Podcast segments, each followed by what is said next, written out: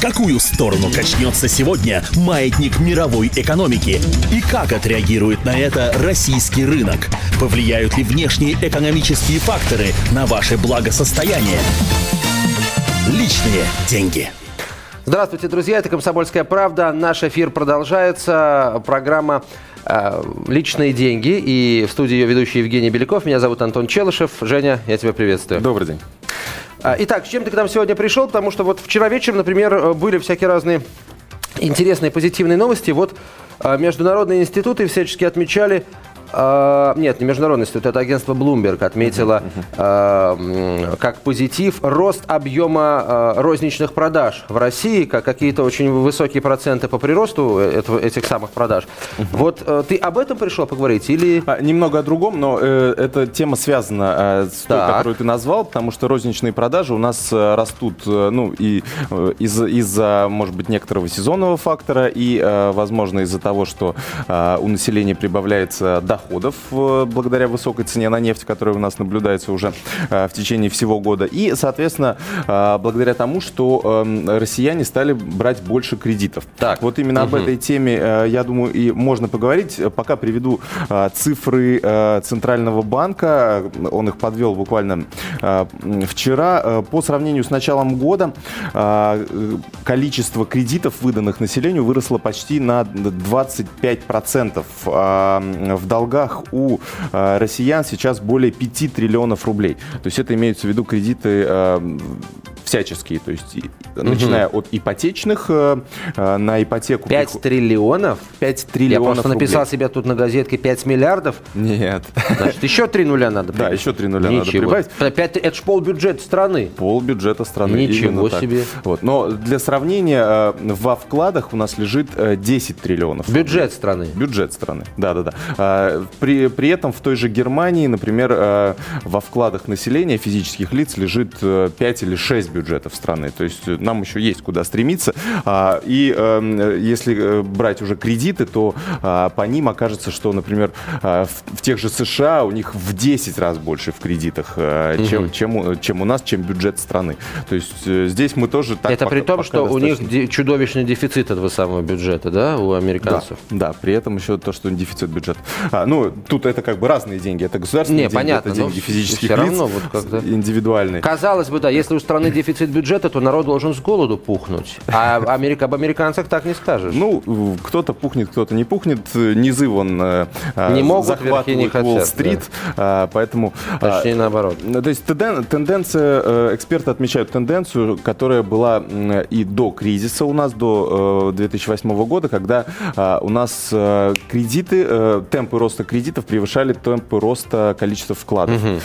И ну, можно по-разному судить, что это означает. Мы можем у нашего эксперта спросить. Да, можем Я... спросить. Да. Прямо сейчас. А, Юлия Кубко у нас на связи, гендиректор компании Кредит Март. Юлия, добрый день. Здравствуйте. А, чем объясните вот э, такой у нас потребительский бум э, ну, в розничных продажах и, соответственно, в кредитовании, э, то есть на 25% с начала года вот, объем кредитов по стране вырос. Как думаете, с чем связано? Вы знаете, это совершенно хорошая, здоровая тенденция на э, сегодняшний момент наблюдается. Э, у нас э, наши соотечественники понимают, что выгодно и удобно жить в кредит, и думать о том, что завтра нагрянет какой-то кризис, э, уже совершенно не имеет под собой никакого основания, гораздо э, серьезнее и э, надежнее жить сегодняшним днем. Э, поэтому на сегодняшний момент мы действительно наблюдаем некий такой, я бы не сказала, что это серьезный ажиотаж, но это действительно э, некое такое оживление э, ввиду большого желания взять хороший кредит. В том числе, кстати, и большой ипотечный. Uh-huh. Э, почему? Потому что в любом случае люди сформировали свои накопления в виде первоначального взноса. И даже несмотря на вот эти э, неприятные прогнозы по э, и относительно кризису, э, хотят реализовать свои желания и потратить эти деньги. Но для того, чтобы их потратить, нужно, естественно, получить кредит. Поэтому здесь оживление как в части ипотечных кредитов, так и в части потребительских. Ну вот ипотечные кредиты, средняя ставка, как э, тот же ЦБ утверждает, 11,9%. А по потребительским кредитам здесь э, какие средние цифры? И вот эта ставка, она рекордно низкая, даже до кризиса такого не было. А вот по потребительским какая тенденция? Тенденция следующая. Порядка, средняя ставка по тем кредитам, которые действительно выдаются на ежедневной основе, порядка 22,5% годовых. Эм, сейчас большое очень разнообразие различных предложений, то бишь начиная от кредитных карт и заканчивая, естественно, кредитами э, на неотложные нужды, которые практически одномоментно выдаются. В зависимости от э, этого вида кредита, конечно, э, формируется процентная ставка. Чем меньше документов требуется на выдачу кредита, тем более высокая ставка. Ну вот средняя я вам обозначила, что сейчас присутствует на рынке. А, появилась вот такая модная тенденция, буквально, наверное, с начала этого года, э, куча объявлений, э, кредит за час, э, так называемые микрокредиты. А, вот по, по ним, насколько я знаю, там какая-то совершенно гигантская ставка, 100, 200, 300 и вплоть до бесконечности. 2% в день. Да, они... да, да, да. Вот да, совершенно верно. Uh-huh. Есть э, такой вид э, микрофинансирования, что стало модным, модной тенденцией, действительно модной тенденцией этого года, но это связано больше всего с появлением законодательства, которое появилось в январе этого года, и которое узаконило статус микрофинансовых организаций. Действительно, это достаточно такой, я бы сказала, ну, некой толикой ростовщичества эм, кредит действительно до 2% в день доходит. Но эм, надо говорить о том, том, что для каждого, естественно, вида кредита есть свой покупатель. И, опять же, самостоятельно потребитель определяется, какой кредит ему сегодня нужен. Мы, никто из кредиторов не может навязать тот или иной вид кредита. Этот кредит пользуется популярностью именно ввиду его очень легкой, легкой э, процедуры получения. Более того, есть такая тенденция, что э, люди, которые однажды воспользовались таким видом кредитом, они становятся постоянными покупателями таких кредитов. Ну, это какая-то зависимость уже получается получается. Да, есть некий такой момент. Но, понимаете, не все могут, к сожалению, соответствовать требованиям серьезных банков-кредиторов. Поэтому действительно в этом случае э, потребитель вынужден прибегнуть именно к такому виду кредитования, если деньги нужны. Ну, это, опять же, определяется самостоятельно покупатель. Скажите, пожалуйста, а вот э, э, эти цифры по росту количества кредитов, они о чем говорят? Что мы стали, я не знаю, мы стали жить действительно лучше, и начали, все больше людей стали соответствовать каким-то критериям, которые банк, по которым банк определяет, нормальный ты заемщик или нет? Или все-таки банки снова стали менее осторожными? Вот поступали так же, как они действовали до кризиса в период там, тех самых тучных нулевых, когда банковский сектор стремительно расширялся, и а, вот клиенты были нужны. А, вот. Или вот, вот что, что здесь э, такой главный, э, главный, главная причина? А, на наш взгляд, по нашим наблюдениям, э, нам кажется, что так идет процесс выздоровления именно после нашего кризиса 2008-2009 года. Э, те люди, которые приобретают большую уверенность в завтрашнем дне, они на самом деле действительно уже не боятся э, вновь возвращаться к кредитованию и брать кредиты. По поводу банков, мне не стоит, наверное, говорить о том, что они стали менее осторожными. Нет, они эм, каким-то образом сейчас идут по направлению поиска интересного предложения для клиента с точки зрения ставки, но с точки зрения требований, наверное, они стараются придерживаться той рисковой политики, которая была сформирована под влиянием кризисных условий.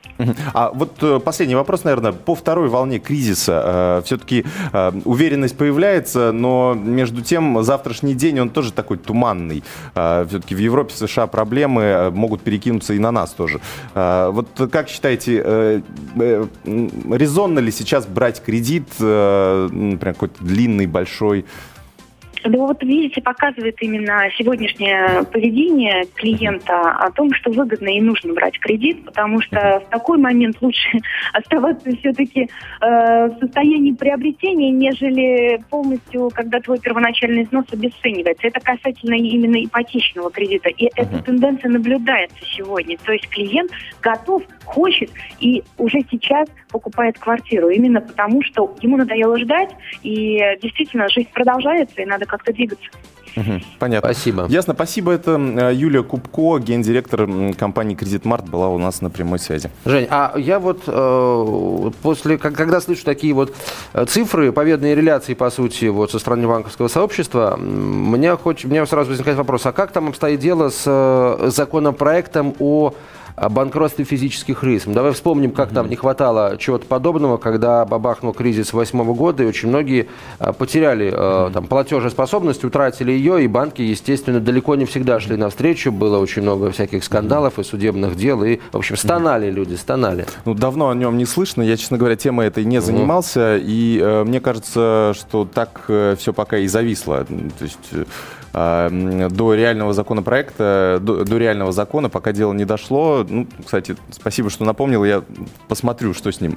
Ну, кстати, твой ответ, между прочим, очень много, а, очень обо многом говорит, потому что, uh ну, знаю, что отдел экономики, и ты, в частности, ничего такого не пропускает, и судя по тому, что нет информации, значит, действительно, этот закон где-то глубоко под сукном. Да. А снова, очень, очень, очень жаль. Вот. Э, ну, вот я, честно говоря, э, ну, вот в продолжение мы спросим спросим, может быть, слушателей. Да, вот, конечно, да.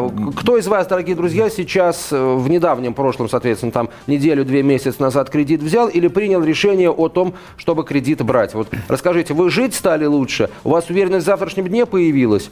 Или вот. просто денег не хватает? Да, денег да. либо не хватает, или, может быть, просто банки с такими предложениями обращаются, что грех не воспользоваться. 8 800 200 ровно 9702 наш телефон, звонок бесплатный из любой точки России, с мобильных и стационарных, и 9700 972 в коде 495 кстати, это номер телефона для тех, кто будет нам звонить из Москвы. А, звоните, линия свободна. Да, вот как говорят эксперты, э, что вот эти значения, 25% э, увеличения за э, вот эти 9 месяцев, это еще не предел, что как раз перед Новым годом потребительский бум нарастает, угу.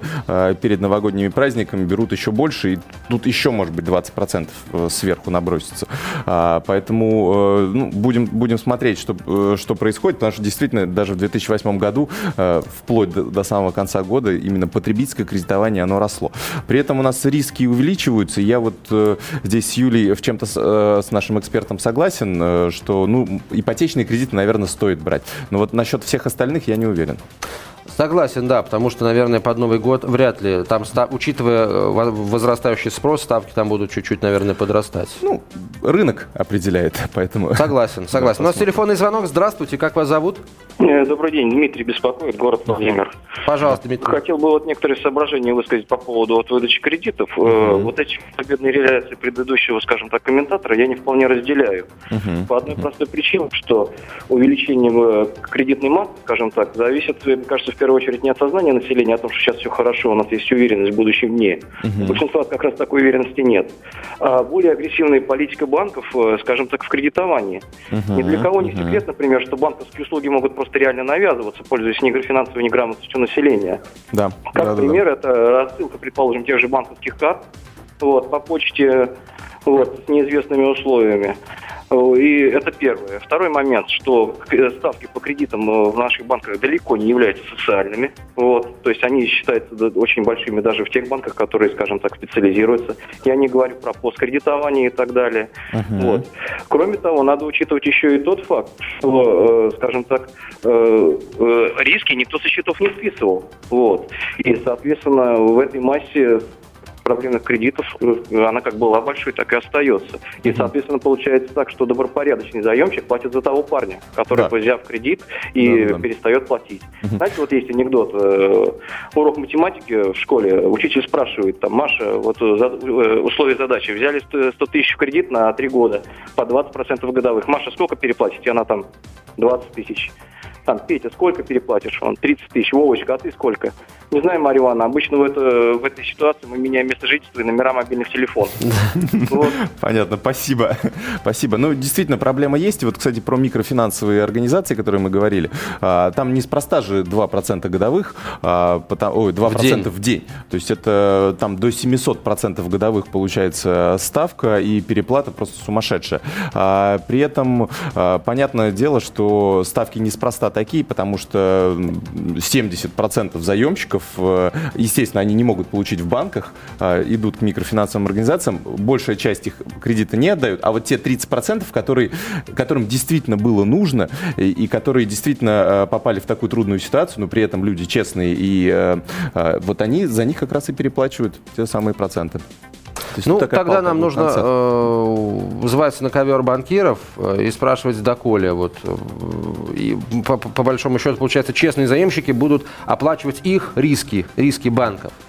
А, вот. А, ну, банки, банки-то как раз-таки э, здесь вот они 22,5% годовых. Угу. Э, это вот в банковском секторе, это средняя ставка, в, это в довольно крупных банках, насколько угу. я понимаю. А, и они как раз риски считают, поэтому ставка у них 22%, а не 700 как в микрофинансовых Понятно. Ну что же, господа, тогда констатируем, э, кредитный сектор расширяется, денег в кредит дают все больше. Вот. В общем, в любом случае, будьте осторожны. Спасибо большое. Да. Евгений Беляков, корреспондент отдела экономики газеты «Комсомольская правда» э, и программа «Личные деньги». Какую сторону качнется сегодня маятник мировой экономики и как отреагирует на это российский рынок? Повлияют ли внешние экономические факторы на ваше благосостояние? Личные деньги.